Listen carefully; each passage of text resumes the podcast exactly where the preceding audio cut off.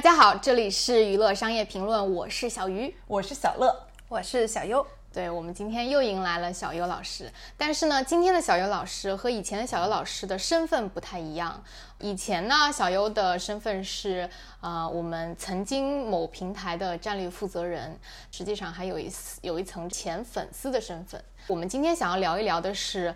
一个顶流的变现之路。在聊就是在剖析这一期的话题之前，我想先请小优来介绍一下自己的追星经历吧，简简单单的。嗯，之前其实有有两三年追一个顶流的经历。嗯，啊，当然再往前呢，也追过其他的明星啊，只是因为那个时候没钱，对，所以当流量变成小富婆了之后。我我们大家一般人印象当中，嗯，一个顶流他赚钱基本上无外乎，比如说拍戏，对吧？接一些商演、接代言、杂志的拍摄等等，这些明面上的赚钱方式下面养活的这一层比较灰色的周边产业链，而往往这些周边产业链的买单人都是粉丝。所以呢，我们今天就想看看说，一个顶流除了明面上的那一层，嗯，公开大方的这种赚钱之路之外。再往下都是谁在赚顶流的钱？粉丝又都用怎样的方式去为他的爱豆买单吧？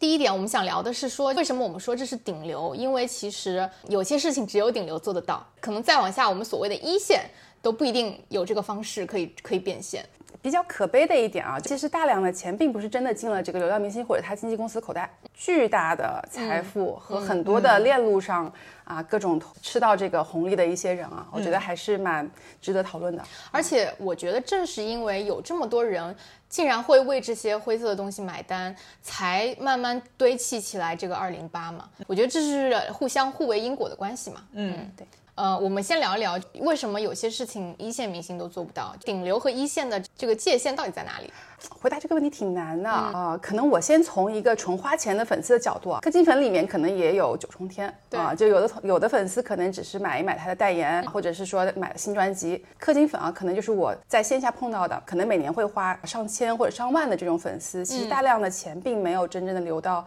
影视剧平台或者是那些杂志，大大部分的钱可能进了一些其他的渠道，对。啊，比如说啊门票，还有一些是吧？对，买代言的，你正常的买，大部分粉丝都会。对，但是呢，有一些这种富婆粉丝啊，或者是特别大的氪金粉啊，他可能会充，比如说一个人买东西可能充到几千块，买杂志可能买上千本。对啊，这种其实我觉得已经进入了一个不是很商业的一个行为了。嗯啊，就为什么会形成这样的现象？对，到底是什么让这些粉丝愿意掏钱？同时中间又有哪一些商业机构啊？还有一些不是商业机构，他们在里面是怎么形成这样的一些模式？就像刚才小游说的，就是票肯定是一个贩卖和顶流见面机会的这种，我们姑且称之为一个 access。第二种就是买代言，第三种就是买杂志，第四种就是可能会有一些买专辑啊什么的。嗯，去想想我们看过的热搜啊，可能像所谓的这种大的灯牌，对吧？什么红海、蓝海、绿海。或者是有一些这种什么销量的，它也会刷榜嘛。对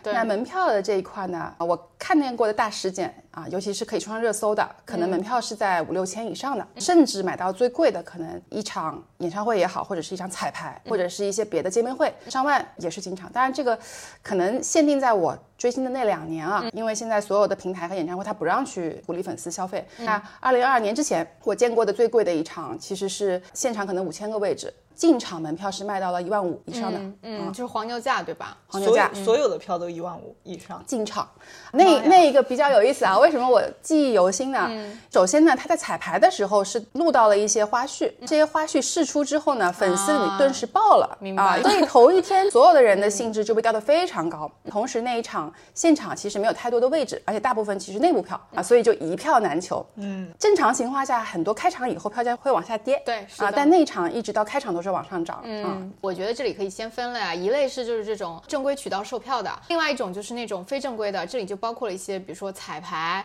什么机场，还有一些私人行程等等。这个里面，我觉得对于粉丝这两个是不一样的。比如说像机场啊、门口接车啊这种是很不确定性的，而且就那几秒钟，基本上不花钱，你只要从黄牛或者是粉丝朋友那知道消息就可以了。对对对对。啊，但是比较有确定性的，或者你保证两个小时或一个小时跟他在一个屋子里的，不管那个屋子有多大，嗯，这种。程肯定是可以买票的，嗯，但是粉丝肯定会针对当天他是否表演，你是否有近距离的舞台，他是否会在不表演的时候坐在旁边等等啊，各种因素，这种就 speculate。那在前一两次彩排的时候，其实会有一些消息出来，有的时候还有加成，就是这个明星跟另外一个跟他有关系的明星会不会同时出现啊，或者他跟他就是 CP 粉同台，对，就有很多。可以发酵的这种因素，明白啊？所以我刚才讲的那一场呢，虽然说很贵，但是出来之后没有一个粉丝觉得亏了的。嗯啊，也曾经会有很贵的门票进去之后，大家觉得很不划算的，因为没有看到想看的一些场面。所以我觉得听起来这是一个很有效的市场定价机制，而且是动态定价的。真的。所以黄牛要，我觉得黄牛也是有技巧的啊。他提前我也觉得拍几张照片，哎，他会说，哎呀，谁谁谁会表演，哎，他有两个节目之类的。听上去黄牛这个职业对商业能力的要求好高啊，既要就是懂营销，调动大家的胃口，还要懂得算账，就是要动态调整价格。完事儿之后还要有一些这种 BD 的能力，我要跟你谈判，我觉得挺厉害的。我我也加了几个黄牛，就是他卖的东西很神奇，就比如说。我都不知道他到哪里搞到的，就是就是像一些录制啊什么，就是都可以线下进，然后什么什么广告拍摄什么的，包括什么就是去他演的戏里面当群演，就这种都是可以卖的。然啊，后他当群演也可以卖。当他剧组的司机啊、这个录制的保安，对，等等嗯，是的，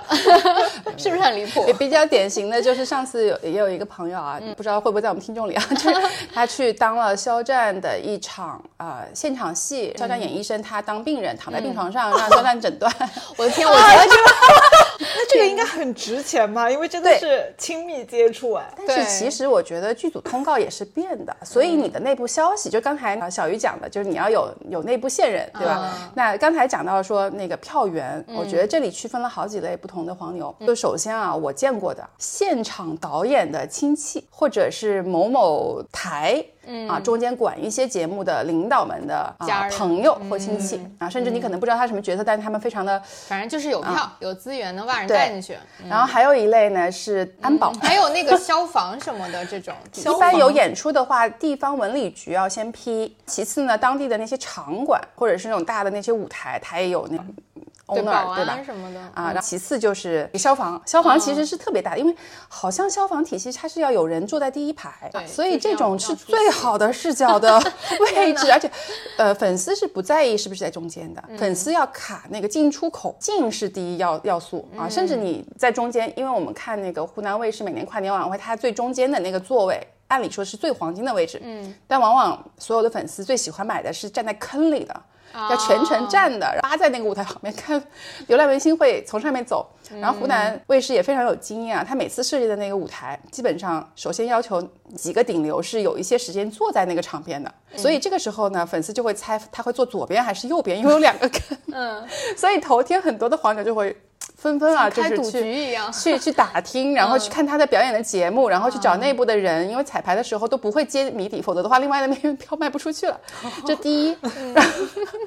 第二呢，他设计的那个路线，就他上下舞台，他一定是要绕过那些沟，就让这些粉丝买了以后还要觉得值，因为他雨露均沾，会从旁边经过的。嗯，我觉得湖南卫视还挺厉害的，就是他非常著名的那个粉丝街，其实也也是可以卖的。我觉得小优应该有非常丰富的粉丝街的经历。就首先啊，我觉得湖南卫视是做了很多的，像原来的快本，现在的那个嗨六啊，它是邀请那种流量明星，一般他的明星会录制的时候，他是半天，对。然后这些粉丝呢就会花一天，就从早上开始啊，到中午开始聚集在那个街上，然后这条街呢，因为有了这些粉丝，他每次都换成不同的明星的粉丝啊，他有一条街的生意，就是有卖这个什么茶颜悦色，然后有卖这种什么烤猪蹄、杆子、咖啡店，那条街就欣欣向荣，所有的人坐在那里。拿着咖啡啊，或者拿着茶在那里聊天，聊天聊的还都是自己喜欢的，因为每次换成就同样的一波粉丝，一般他的节目呢就是可能有好几个明星，但是总会有两三个或者一两个最有流量的明星嘛，那往往呢那天就是被他的明星占领。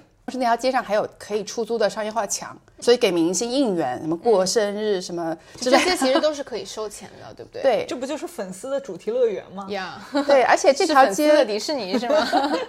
这条街因为它不是正门啊，所以呢，大部分的领导其实不会往那边走，但是明星呢会把车开到那个坡上，粉丝是从下面可以看到这个明星的。对，但是当时呢，我追的那个明星呢，他可能。就他本身的性格，他也不太愿意去见到那个，他可能有点社恐啊。然后他又经常会走前门，所以这个时候前门跟后门它中间可能有五十米到一百米的距离啊，又是两侧看不见。然后湖南卫视就弄了一个摄像头放在粉丝街上，天哪粉丝的手机上是可以直播看到那那扇门的情况的。所以是有个 app，他就下载这个 app 就可以实时应该看到他的。是，就是我其实没有装过啊，因为往往粉丝在一起的话，会看到其他粉丝在在那儿播报啊。就可能我当时去买了几张票，进去之前呢，会在粉丝街喝点东西，就看到了这个如此的这个欣欣向荣的画面。对，但是在我二零二二年嘛，有一次去，我就发现就完全不一样了，就那条街已经开始就是名声凋敝，就是基本上那些茶颜悦色和那些店开始关了。那段时间一一部分原因是疫情啊，另外一部分其实就是清朗行动嘛。对对，啊，它中间停了很长一段时间录制快本，后后来换成了嗨六嘛，嗯，然后那面墙也就换掉了，就写上了红色的这个很标语标语，标语伪光正标语，对，就基本上没有什么粉丝，就感觉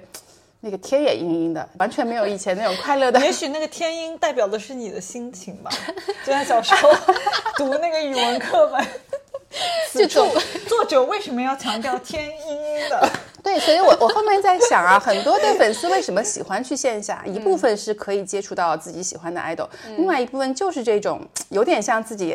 嗨了一一个下午啊，我懂跟所有的人 吃吃喝喝聊聊天嗯，有一些同号的聚集的那种感觉。对我记得有一年我去湖南卫视出差，正好就是呃那段时间好像在录录姐姐，可能是第一季吧。然后我们坐的那个面包车就就开到那个粉丝街的那个地方下车，就是还没有开到的时候，就看到旁边有很多粉丝在那里已经在那里喝喝，就是在 social 了，可能是在等谁也不知道。我们那个面包车一上来，然后大家就。做好准备开始冲刺，这个时候车一一下来就已经看到有很多人聚集在我们车门口，没想到 出来的是小鱼。不好意思啊，让大家失望了名。主播。对，而且刚才不是讲到那个黄牛嘛？我觉得就黄牛除了这些就是有内部关系拿票的，以及保安。其实我觉得黄牛就真的还是蛮拼智力和体力的，很多黄牛是要做服务的，包括有的时候可能一些演唱会啊，它受名额限制，最后他卖的票进不去，这黄牛是守信用的，他还会给你退钱，然后然后我还收到过他送的水果有一包，就是要维维护跟 你维护客户关系，对，送到酒店来，客情 关系对，然后中间还开着车送我们去看那个明星的什么，我就觉得这个黄牛其实还是，哎，真的还是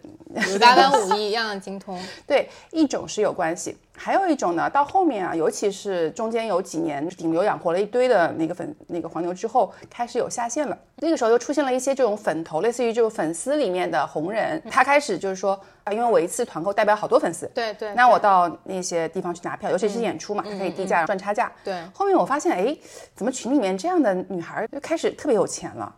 她经常会晒她的流水，她为什么晒流水呢？她还要招下线。哦，我这个月又又收入几十万，对，后面的确是碰到过翻车，就是当时还好像是抖音的一个什么节目，也是有很多那个流量明星会去的。后来那一场，啊、因为疫情取消了，嗯，要其实中间很多黄牛资金链断掉了啊，可能中间被挪挪用他用了，所以就这样的粉粉头可能就跑掉了。也许可以通过，比如说你规定必须要有超过百分之，比如说百分之八十的票，一定要拿到公开渠道上去销售。通过这种方式，或者是强实名制，对对，应该是二零二三年开始的，对。啊就是大麦网那边也也也是这样，但是强实名制是吧？很多人都会在热搜上面骂，但其实像我如果是要认识认识他们的平台的人，他们很觉得很冤的，因为甚至平台内部啊，就是类似于是主办这个晚会的这个负责人，他的签名档是啊、要票没有，要命一条，就类似于这种。对他们其实很难在内部做任何操作，很多的时候他得要去给，比如说品牌方，对对吧？或者是要有一些邀请的嘉宾，甚至明星自己带的团队，要留票的，啊，这种叫领导票嘛，我我之前也买过啊，就是领导票其实还蛮容易，就是发出去，然后流通到这个二级市场。二零一九年我去看腾讯的星光大赏，年底嘛，就群星汇集的那一场，当时的那一场我记得好像。我买的时候票还没有那么贵啊，但是也是超过五千块的。嗯，坐在我旁边，我我当时还是山顶位啊。嗯，山顶位坐我旁边呢有一家三口，有爸爸妈妈和小孩。那个爸爸就说：“我看到门口有人在收票，好像卖六千五一张，我不太想看，我到门口的车里去睡觉行不行？”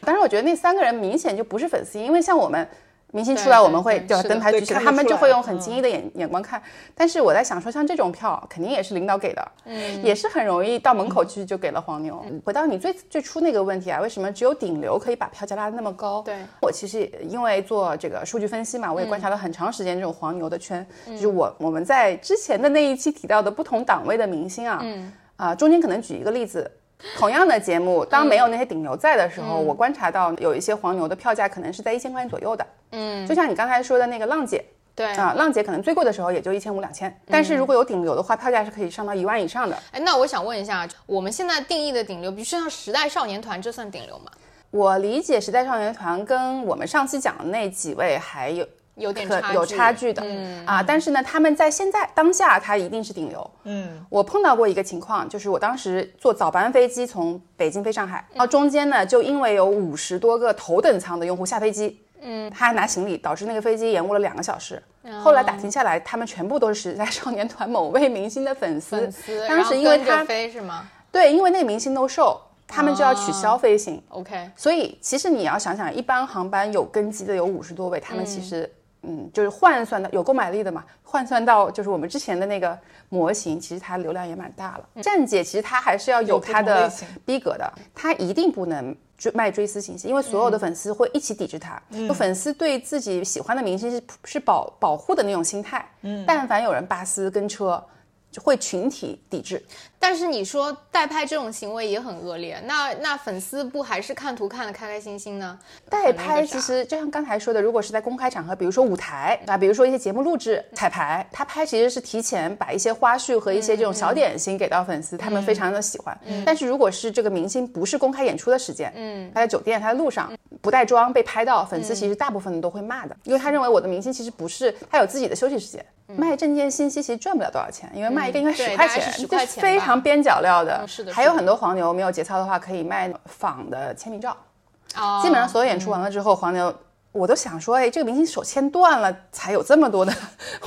这黄牛都在卖，一个人都卖那么多张。我原来因为工作的。工作的原因跟某一位顶流就是有一些合作，当时我还就是到他就是跟他的经纪人一起到他房车上面去跟他交流一些工作事项啊什么的。现在回头想想，我这十分钟那不得卖个三万块钱？不止吧？不止吧？前段时间我也有幸跟。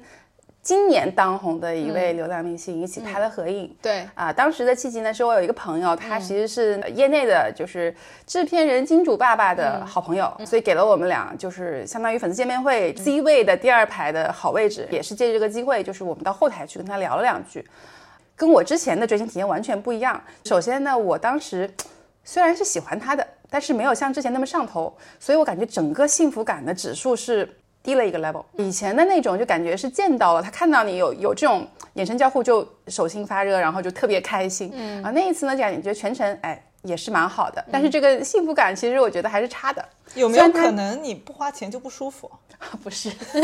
当然不是，因为我之前因为 他不够爱他。我我想讲的是说，就五支蜜糖，比之砒霜。对对啊，当你真的觉得东西特别好的时候，你的为爱付费的这种能力是很高的。是的，That's why 就是当你的粉丝量足够大的时候，你上上面那一撮粉丝他有足够购买力，他就会追捧，因为你位置有限，你见面的机会有限，你拍剧的这种群演的角色有限，他就会把那个价格冲到很高啊。我身边见过那个顶流，就是跟我一起追星的粉丝。我觉得大部分都非常有钱，可能也各行各业，也是也有行业精英，也有这个就是家里就很有钱，但他们真的买自己喜欢，嗯，他愿意花那么多钱。嗯，对，所以就是说这个见面机会其实是顶流卖出去的周边产业当中最大的一一一类吧。我觉得就是除了，当然见面其实给粉丝本身啊，他有自我，对吧？就是爽感比较爽，爽感。除此之外，其实还有几个连带的东西，我觉得粉丝是愿意买单的。呃，一个呢是谈资加社交货币。就如果是这个顶流，其实见面机会很难得，我跟他见过面，或者我去过这一场，我就一定会发朋友圈。他其实不是发给我日常的亲戚朋友看，是发给粉粉圈朋友看，会有很多人。这样的话，他其实觉得啊，我在粉丝里面还是有大家都比较羡慕我，我可以近距离的跟他看。嗯，这一点其实我觉得在任何地方，不管是可能游戏啊，或者什么，或者小圈子里面，大家都会有这样的对这个需求。其实还有一种是什么呢？我觉得有些明星也会用啊，就是粉丝会觉得哥哥需要我，他太可怜了，这么多明星，别人都有很多灯牌。就我的喜欢这个哥哥，他灯牌这么少，他好惨，要给他打 call。我甚至碰到过那种大学生攒钱啊，就可能把一个学期的钱花去买票。我当时觉得这种行为其实挺挺挺过的，嗯、但是他的确就是这样，因为他认为他那些粉丝甚至都不在最好的角度，他们其实是要在那些栏杆的边角守着栏杆，嗯，然后把那块地方给放他的灯牌。他没有办法去看很好的看那个节目，这就是为了对吧？为爱发电，这也是一类。嗯，然后最后还有一类，当然那一类我觉得是比较少见的啊，就是说啊，当粉丝形成了一个一个群体，一大撮人，他觉得我是有有力量的。比如说我一个万人演唱会，两万两万观众，如果是全场都是我的灯牌，哇塞，我属于这个非常有力量的组织，这种爽感也是蛮强的。所以这种就只有顶流有。对，非常尤其是典型的代表就是某一年星光大赏的肖战红海。还有这种跨年演唱会，一定会后面还会有很多的这种讨论，说，哎呀，谁的粉丝多，谁的粉丝少啊？他觉得我的我这个团体是最有力量的，把别人都 PK 掉了。那第二大的是不是就是买代言？我就相当于是给品牌爸爸花钱了。包括最近不是那个月华的股票嘛，他当时是说应该是去年嘛，王一博的那个整个代言，他主要的收入除了演戏综艺之外，就来自于代言嘛，每年是收入其实都是上好几亿的嘛，换算到顶流，基本上原来就是顶流，至少最高的时候是四十个代言啊，少的时候也有两二十个以上。当然，如果你看现在流量明星，你是可以从他的代言的数量大概。算出他的粉丝，因为是这样的，当你真的足够饱和了，比如说你一个双十一，四十个品牌，所有的人都要粉丝要花钱，他掏空粉丝钱包嘛，有的还比较贵。我印象深的有的就是新产品，或者是国外的牌子新进中中国市场，他只要是那个请了顶流明星，可能当天或者是那个榜单销售就可以冲到一个亿的 GMV 以上。嗯，其实对于打开这个品牌的市场啊，或者他可以去买一点这种新闻，或者是说在他去融资也好啊，或者是在其他渠道铺设也好，是蛮好的一个 stepping stone。嗯那那除了像这种就是外国品牌进中国的情况，我还看到有一些就是以前从来没有听说过的，有点像白牌一类的这种这种。啊，再说点啊，就真正特别有名的，比如说奢侈品品牌，给明星代言费是很少的。但这种白牌也好，这种互联网的 APP 也好，极高。互联网的 APP 是换算成粉丝拉新的。嗯，我我们做互联网知道啊，拉新一个人成本不便宜啊，上百的，嗯，所以你的意思是说，呃，奢侈品代言给的代言费反而非常少。嗯。啊甚至有的可能量级呢？啊、就可以忽略不计吧。甚至有的人倒贴，其实他是靠品牌给他自己贴金的。啊对对对，但是来是这样吗？因不一定为我作为一限定在个路人，我感觉好像在网上看到过最多的就是讨论这些明星代言的奢侈品品牌。就首先我说的顶流，肯定他是会有钱的，但是你会看到奢侈品牌，它有一些不是那么有名的流量明星。啊，他可能更多是个品牌挚友啊什么的，比较松散的关系，而且一般就是，呃，品牌爸爸也没那么傻，他可能刚开始是一个试用期很短的，看看你到底粉丝几斤几两，对吧？这个时候粉丝为了让他的 idol 跟这个品牌续约，肯定是卯足了劲在前期要冲，对吧？这个时候我刚才说的那个哥哥需要我就发挥作用了。嗯，但是我知道的几个流量明星，或者是到了后期比较成熟，他已经有一定咖位的，他也会拒掉一些品牌。嗯，就是这种，嗯，也开始听挑了听不到名字的这种。对，尤其是后来国家不是也就是翻车掉了一些品牌嘛，或者是比如说品牌有健康有害的，一旦代言人要追责嘛，啊对就后面开始也不能盲目的圈粉丝的哎，钱。那像那种呢，就是比如说像蒙牛啊，这什么安慕希这种，就是呃全、啊。全国都都有名的 FMCG 的这种呢，首先啊，这几个都是大金主，代言是一方面，另外他也买综艺，他都是那长期的一些大的综艺的冠名，也是因为他的明星参与了这些综艺，行业畸形呢，甚至出现过那叫什么选秀明星投票倒奶事件，就因为出现了这个 蒙牛倒奶事件，导致整个后面清朗行动就开始导，火是的，索嘛。是的，导火索。从那以后选秀就逊了嘛，还是还是这个畸形的粉圈文化导致的。对，我其实觉得，就是请流量明星这些品牌，它 actually 它现在的商业模式是有转变的啊，尤其是刚才说的一些比较小的品牌，或者是它推出新品，它新功能需要去宣传的啊。当然，这个好的点是说，它但凡请了流量明星，马上就有销量，这个是一个确定性的，并且呢，它也快速累积一帮帮它做 KOL 的粉丝。对，啊，就推广这些产品功能啊，说这产品好啊啊！但是呢，一旦品牌用过流量明星之后，就感觉像一个女生做了医美之后，她今后就停不下来了。对，她但凡今年的销量在这里，因为流量明星马上速成啊，就达到了一定销量。她后面一定这个品牌市场部老大要给 CEO 不断的去汇报业绩，他就必须得要持续的请流量明星。对，就最早的时候，是因为有一些 brand，比如说这品牌需要让你联想到年轻，联联想到专业，他可能会请这个 NBA 篮球明星或者请一些年轻人的偶像。那个时候是给 brand 增加它的 value，但现在直接驱动销售了，所以他就开始有点畸形。很多的时候，这个请的流量明星，他并不是受众所有人啊，尤其像一些运动服饰啊，对他可能全民大部分的人，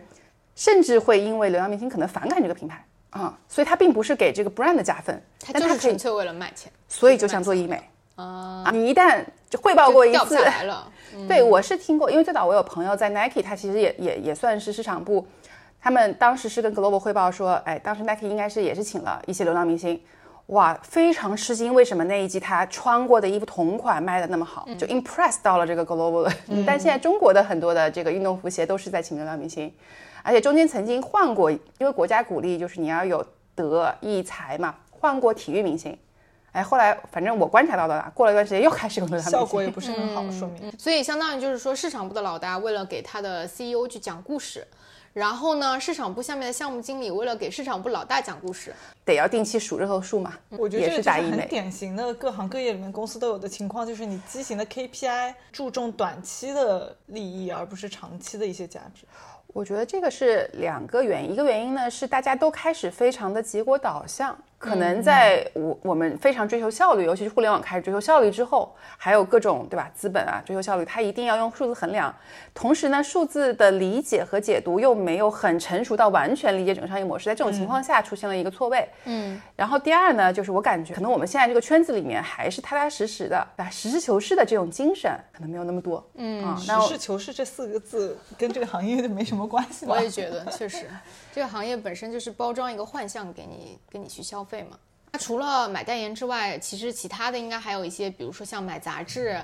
买专辑。本来就纸媒这个事情已经是马上要消亡的一件事儿了，流量明星的出现，把这个杂志的商业模式整个都改变了。对这个也是改变。行业，也算是功德一桩吧。对，我就觉得他们居然存活了，还存活得很好。他新的商业模式其实就是卖封面，因为所有的粉丝他会去 PK 说，哎，我的 idol 上了这个封面，嗯，然后这个杂志卖多少本啊？粉丝会持续的去追踪这个记录，然后用它来证明我这个明星受欢迎。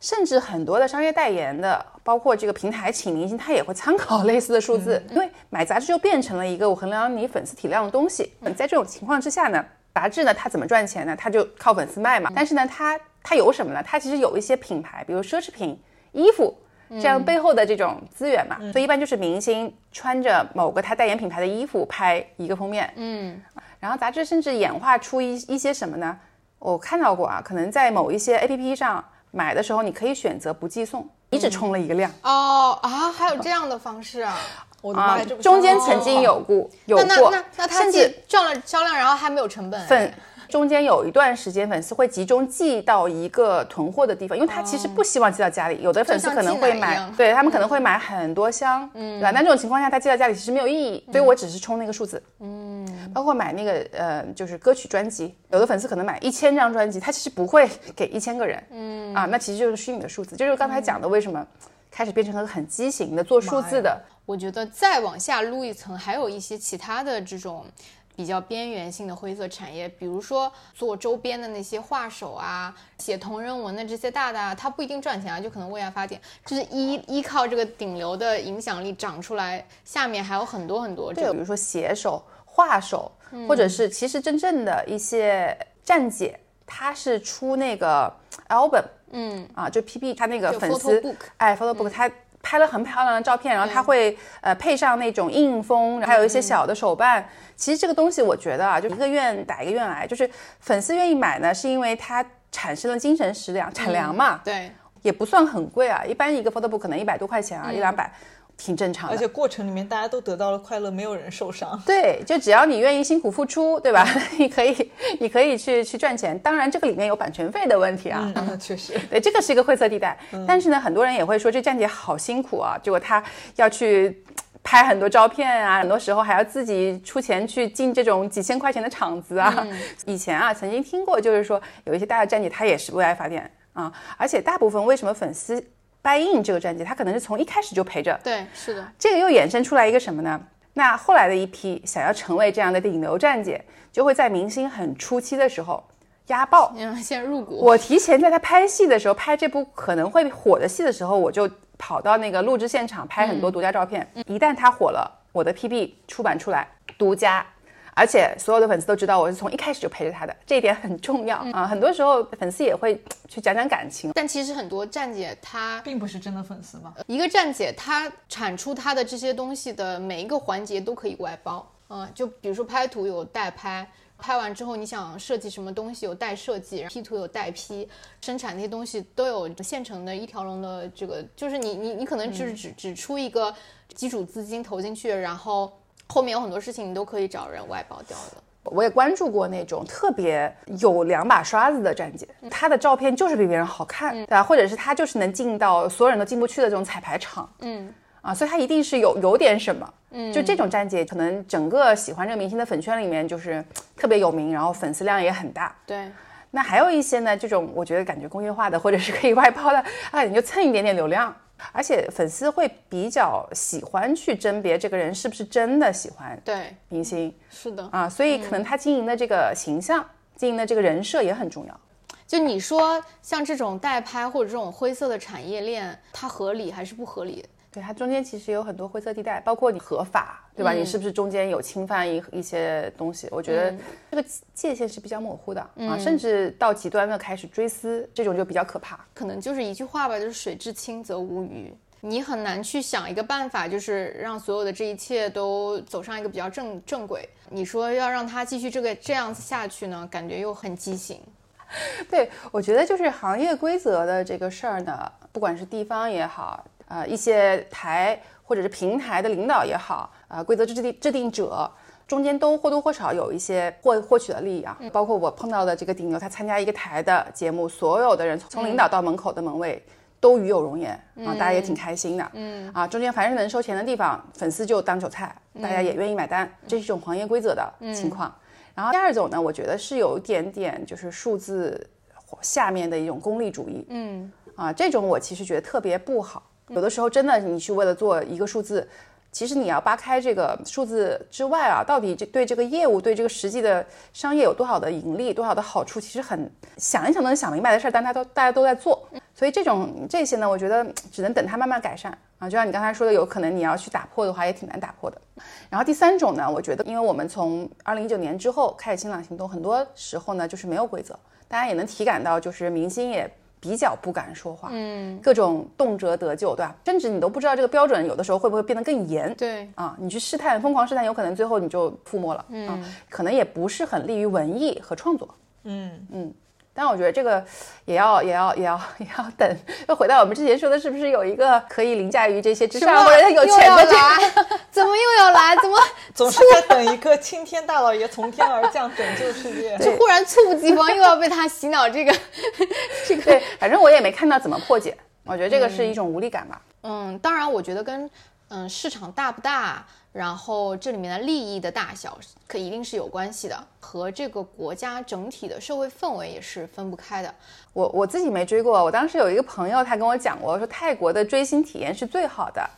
就是泰国在机场粉丝会排排坐坐的很好，嗯，然后明星走过去会专门到粉丝前面去互动、签名、拥抱，然后就是这样的一个体验，是明星是非常的呃敬畏这个身份和职业的，所以虽然对中国的粉圈文化独一份是吧？啊、我我觉得我现在感觉好像确实是这样。中国特产。我我上次也说，现在这一年跟前两年其实不太一样，我觉得冷静了一些，嗯，但是呢，中间也有新的这种新秀出来啊，所以到底能火到什么程度还不知道。你觉得就是以后还会有，我就说白了吧，还会有下一个肖战、王一博吗？我觉得可能都未必会再有了吧。流量时代的盛世可能不会再就是像以前一样了。对，有可能，嗯啊，我觉得还是还是有时代的偶然性。肖战、王一博当时最火的时候也是，呃，像短视频啊这种自媒体传播刚走到顶峰的时候，国家又没有相相对的管控，嗯、自媒体的发达又加速了这些东西的传播，迅速的一下子就就铺开了。我我我其实后面也就潜伏也好，观察也好，有进过一些大家压爆的那些带爆艺人的粉圈啊。嗯，就我自己感觉呢，就是一旦粉丝到了一定体量，可能那两个真的到了 critical mass，到了一个。这个这种体量，你里面的会成倍的放大，因为你产量也多，互动也多，然后呢，这些钱又会推着这些商业也也好，品牌也好，节目也好，更多的去跟他们去互动。嗯，当这个所谓的一线明星他达到一定阈值之后，他才会有我们刚才说的那些变变着花样卖的这种。所以说，其实对于这个行业里面百分之九十九点九的明星来说，不存在这些太多的烦恼。有肯定是有的，但是没有没有顶流那么那个严重。对，其实最速成的就是演一个角色，然后通过 IP 的滤镜嘛。对啊，我觉得有希望火，但是能不能大火，我觉得这个后面的持续的各种呃延迟满足，嗯就是他当时其实有很多花絮，对吧？他们俩的还搞了各种什么演唱会、对演唱会啊、电影啊，他们俩的互动啊什么的，采访什么的有很多。对，然后粉丝还写文。对对啊，这些文其实，在网上我看他的那个阅读量已经超过了一些网文的，嗯啊，那这种情况下会促使很多的写手就真的开始用他们来创作，那又会传播更多的人进来。同时呢，平台等着排着队等着让他们演电视或者是拍综艺，这些综艺和电视又会他们再继续火，嗯啊，嗯，以前一般说最多可能火个三三三三年。然后他们也差不多啊，我觉得现在还是还是属于有很大的流量啊，也没有，但是比当年肯定是少了，肯定是少了。他们有很多粉丝都已经被分流了，嗯。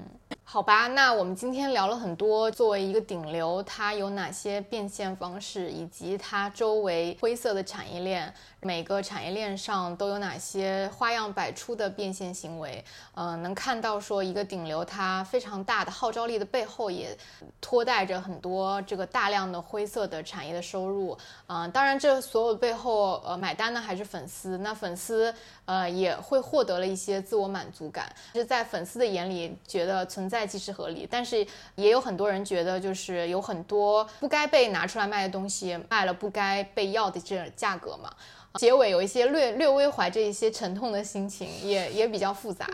但我觉得这里不值得提倡的一点就是说，有有有一些吧，就是粉丝他因为就是有各种各样的方式去疯狂追星，然后会导致他可能丧失了自己的事。自己原本的生活，或者说影响了自己本身的这种精神的状态，做出一些比较夸张的事情。我觉得这个就是当年国家搞清朗运动的这个源头嘛，还是希望说要你可以就是有自己自己的喜好，但是要在一个比较健康的这个范围之内去进行。我刚进这个圈子的时候，就有一些业内人跟我说啊，他说很多的明星也好，流量明星也好，你那些粉丝喜欢的只是他经营的人设。在我快离开这个圈子的时候，当时我也有一次很深的谈话，是跟一个很资深的业内的啊，可能操控流量的这种角色啊，他当时跟我讲说，呃，他觉得其实明星也蛮可怜的，因为他是一个商品，就对平台来说呢，或者对经纪公司来说，当然他在里面他获得了收益。但他其实表现出来状态，或者他要做什么事情，其实也是一个 commodity。然后我中间一直在思辨，因为我曾经很喜欢一些流量明星，所以我一直试图辨认他表现出来的是真的还是他的人设。反正至今为止啊，我蛮喜欢的那些明星，我感觉还是个真实的状态。嗯，呃，有粉丝朋友跟我说，其实一一个流量明星要长期维持一个虚假人设是很累的。确实。啊，所以肯定会有漏洞。对，所以到目前为止，我倒没有解出这个题啊，到底他表现出来状态是真的，还是他这个营造出来的人设啊？但是我还是希望能够相信，我喜欢的这个明星，他的确就是我当时认识他，或者我想追他因为的那些性格。所以也有可能是个井中鸡中花啊，但是不戳破，其实有我自己的心。对啊，我真的是这么觉得，就是人生在世难得快乐，就是如果你找到能让你开心的东西，你你喜欢它，享受它，为它花点钱，我觉得很正常。反过来看，什么东西都可能是在 PUA 你。然后我我觉得咱也不是心疼二零八，就谁又不是个商品呢？对不对？对，其实我刚才也想说，我是不心疼他，我也想当商品。你说你也想赚二零八是吗？嗯，好吧，那我们就在一片欢声笑语中 结束今天的这期吧。好，就这样吧，拜拜啦，拜拜拜拜。我们是娱乐商业评论，关注娱乐与商业的交叉点，愿景是向世界讲好中国故事。两位主播都毕业于哈佛商学院，因此能从商业视角专业剖析娱乐行业。除了播客，我们的微信号是 EBR Fans，欢迎加入我们满是娱乐业内人士的听友群，一起交流。我们的小红书和 B 站账号都叫娱乐商业评论，有更多播客里没有的图文和视频内容。我们的微信公众号上会有播客的文字稿，由于不可抗力，公众号和视频号用的都是英文名 Entertainment Business Review。如果你喜欢我们的节目，想要表达你的支持，请在以上平台多多关注我们的账号，并与我们互动，或是在小宇宙 Show Notes 和微信公众号文章的最下方为我们打赏哦。